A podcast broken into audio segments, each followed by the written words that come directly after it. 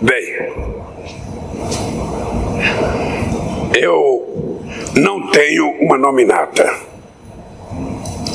Então, eu não vou citar nomes aqui. Eu só quero cumprimentar os presidentes que representam os países com floresta, representando autoridades dos Emirados Árabes que estão promovendo essa Copa extraordinária e dizer para vocês que eu vou pedir para quebrar do protocolo. Aqui está tudo muito, tudo muito arrumado, tudo muito burocrático. Ou seja, todo mundo só tem três minutos para falar e há, há muito, muito cuidado. E eu, embora seja o presidente do Brasil, não vou falar sobre floresta, porque eu acho que esse encontro de hoje é uma reunião sem precedente na história das COPs. Nós precisamos muita, muita coisa, 28 edições da COP. 28 edições para que pela primeira vez a floresta viesse falar por si só. E eu não poderia utilizar a palavra sobre a floresta se eu tenho no meu governo uma pessoa da floresta. A Marina nasceu na floresta. Se alfabetizou aos 16 anos.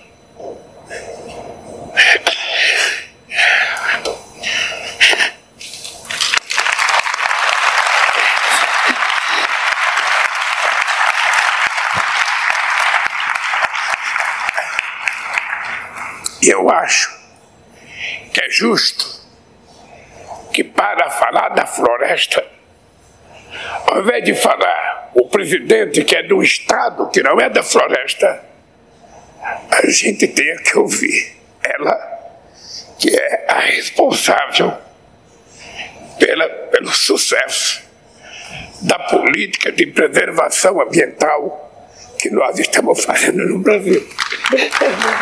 A Marina tem, tem, tem um discurso, tem um discurso por escrito aqui, que ela pode ler.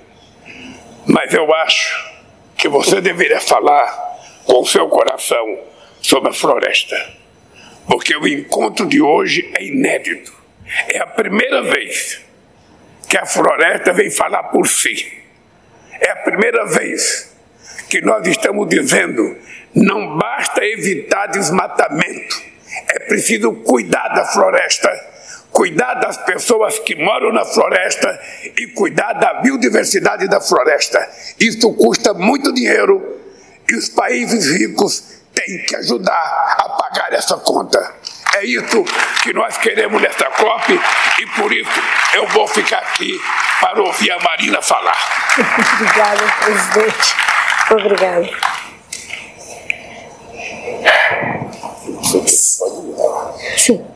Senhoras e senhores, é uma grande honra para mim estar aqui nesse fórum que trata de oceanos, de florestas, com tantas iniciativas.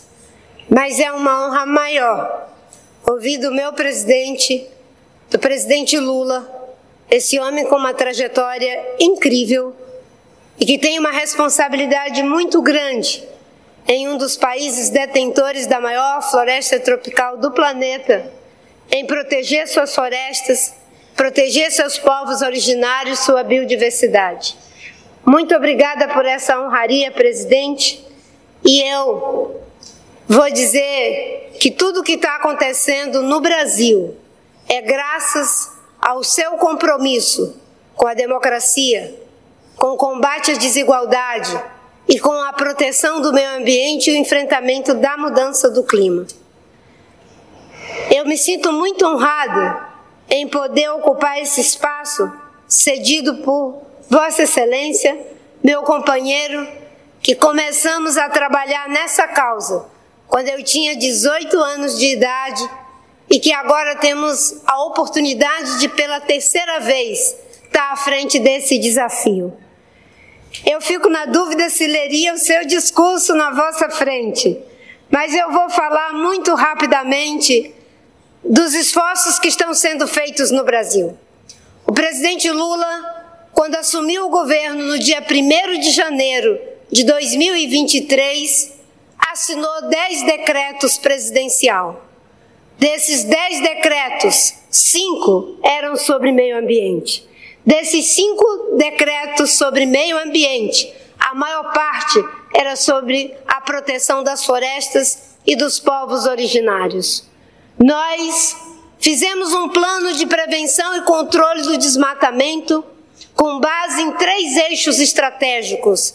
Esse plano foi feito pela primeira vez no primeiro governo do presidente Lula, que estava baseado em combater as práticas ilegais que destruíam a floresta, fazer o ordenamento territorial, fazendo a destinação correta das áreas florestadas para unidade de conservação, terra indígena e uso sustentável.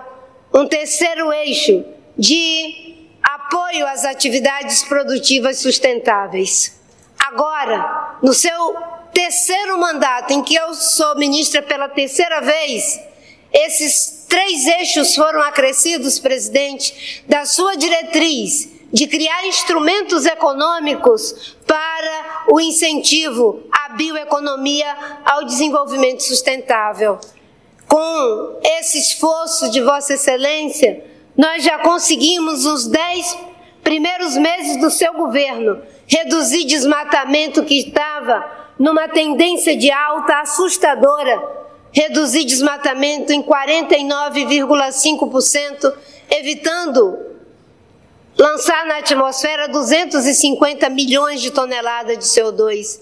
Se não fossem as suas medidas, teríamos um, um, aumento do desmatamento de 54% e não uma queda de 49% no seu governo nesses 10 meses. Uma outra coisa que Vossa Excelência fez em benefício das florestas é a retomada das políticas de proteção aos povos originários, criando o Ministério dos Povos Indígenas, um ministério que tem a primeira mulher como ministra dos povos indígenas, Soninha Guajajara, e que retoma as ações de criação de terras indígenas.